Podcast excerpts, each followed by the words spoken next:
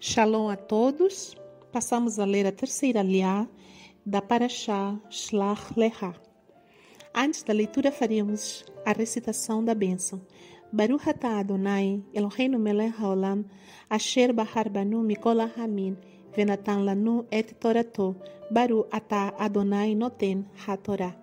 Bendito sejas Adonai, nosso Elohim, Rei do Universo, que nos escolheste entre todos os povos e nos deste a tua Torá. Bendito sejas tu, Adonai, que outorgas a Torá.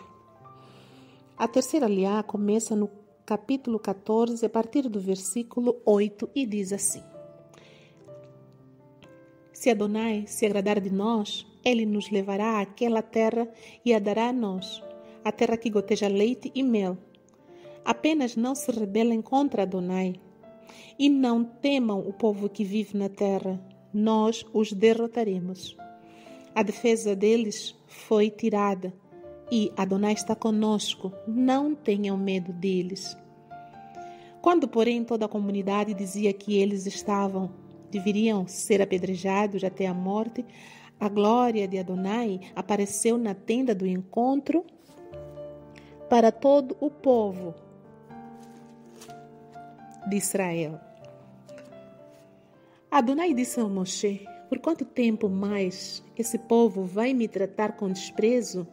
Por quanto tempo ainda não crerão em mim, considerando-se especialmente todos os sinais que realizei entre eles?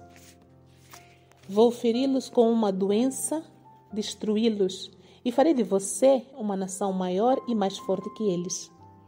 Entretanto, Moshe respondeu a Adonai: quando os egípcios ouvirem a respeito disso, e ouvirão, porque foi dentre eles que tu, por tua força, trouxeste este povo. Eles falarão ao povo que vive nesta terra.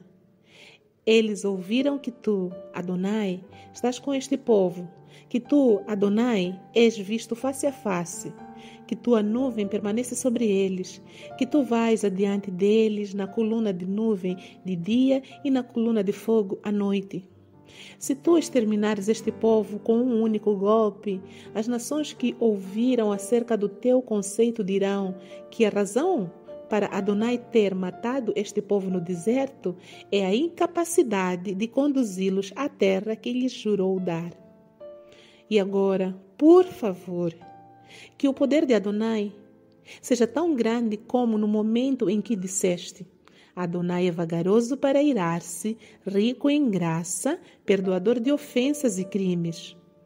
Entretanto, não isenta de culpa, mas faz os efeitos negativos das ofensas dos pais serem experimentados até pela terceira e quarta gerações.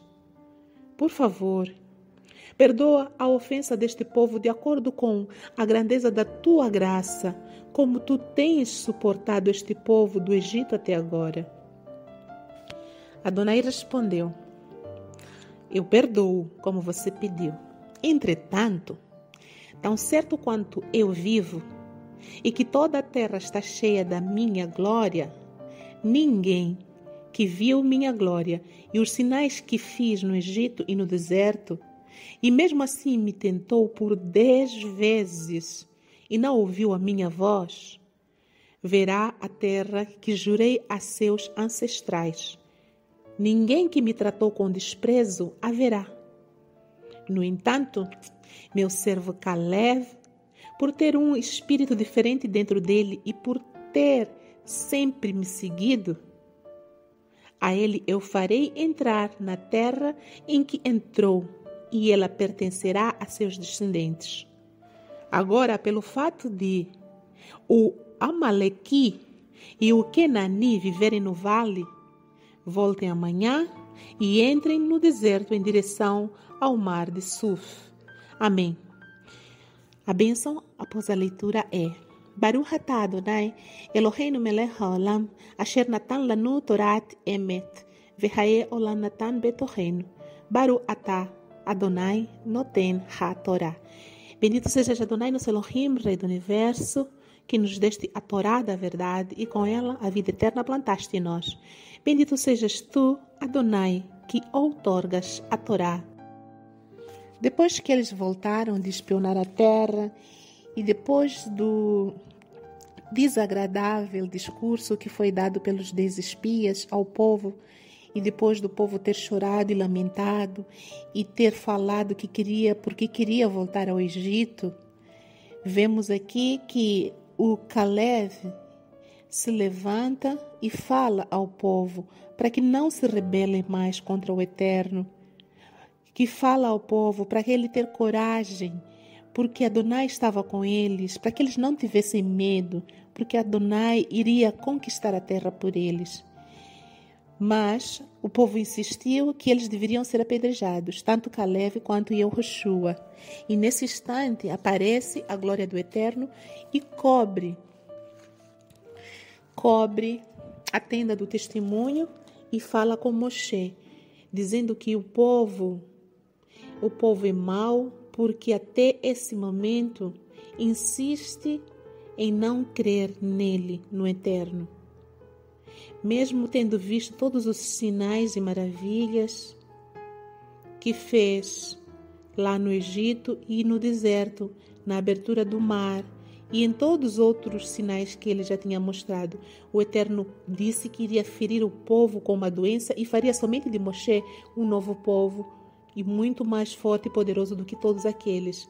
E aí vemos a intercessão de Moshe. Moshe se coloca entre o povo e o Eterno, intercede pelo povo mas o Eterno aceita a intercessão e faz a seguinte declaração: que todos aqueles que, por dez vezes, o Eterno diz aqui, foram dez vezes que eles não creram, não creram no Eterno, mesmo tendo visto tudo o que o Eterno fez.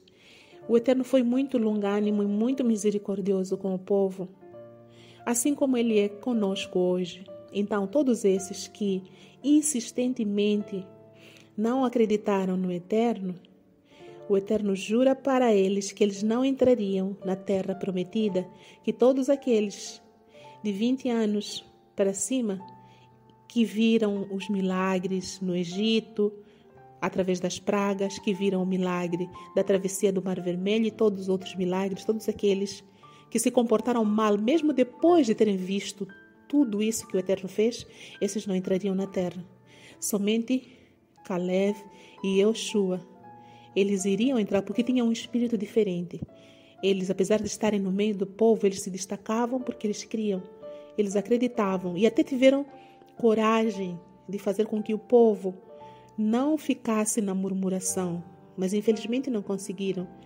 E esses são prometidos que eles mesmos entrarão e a sua descendência também herdaria a terra da promessa. E assim termina a nossa terceira aliança.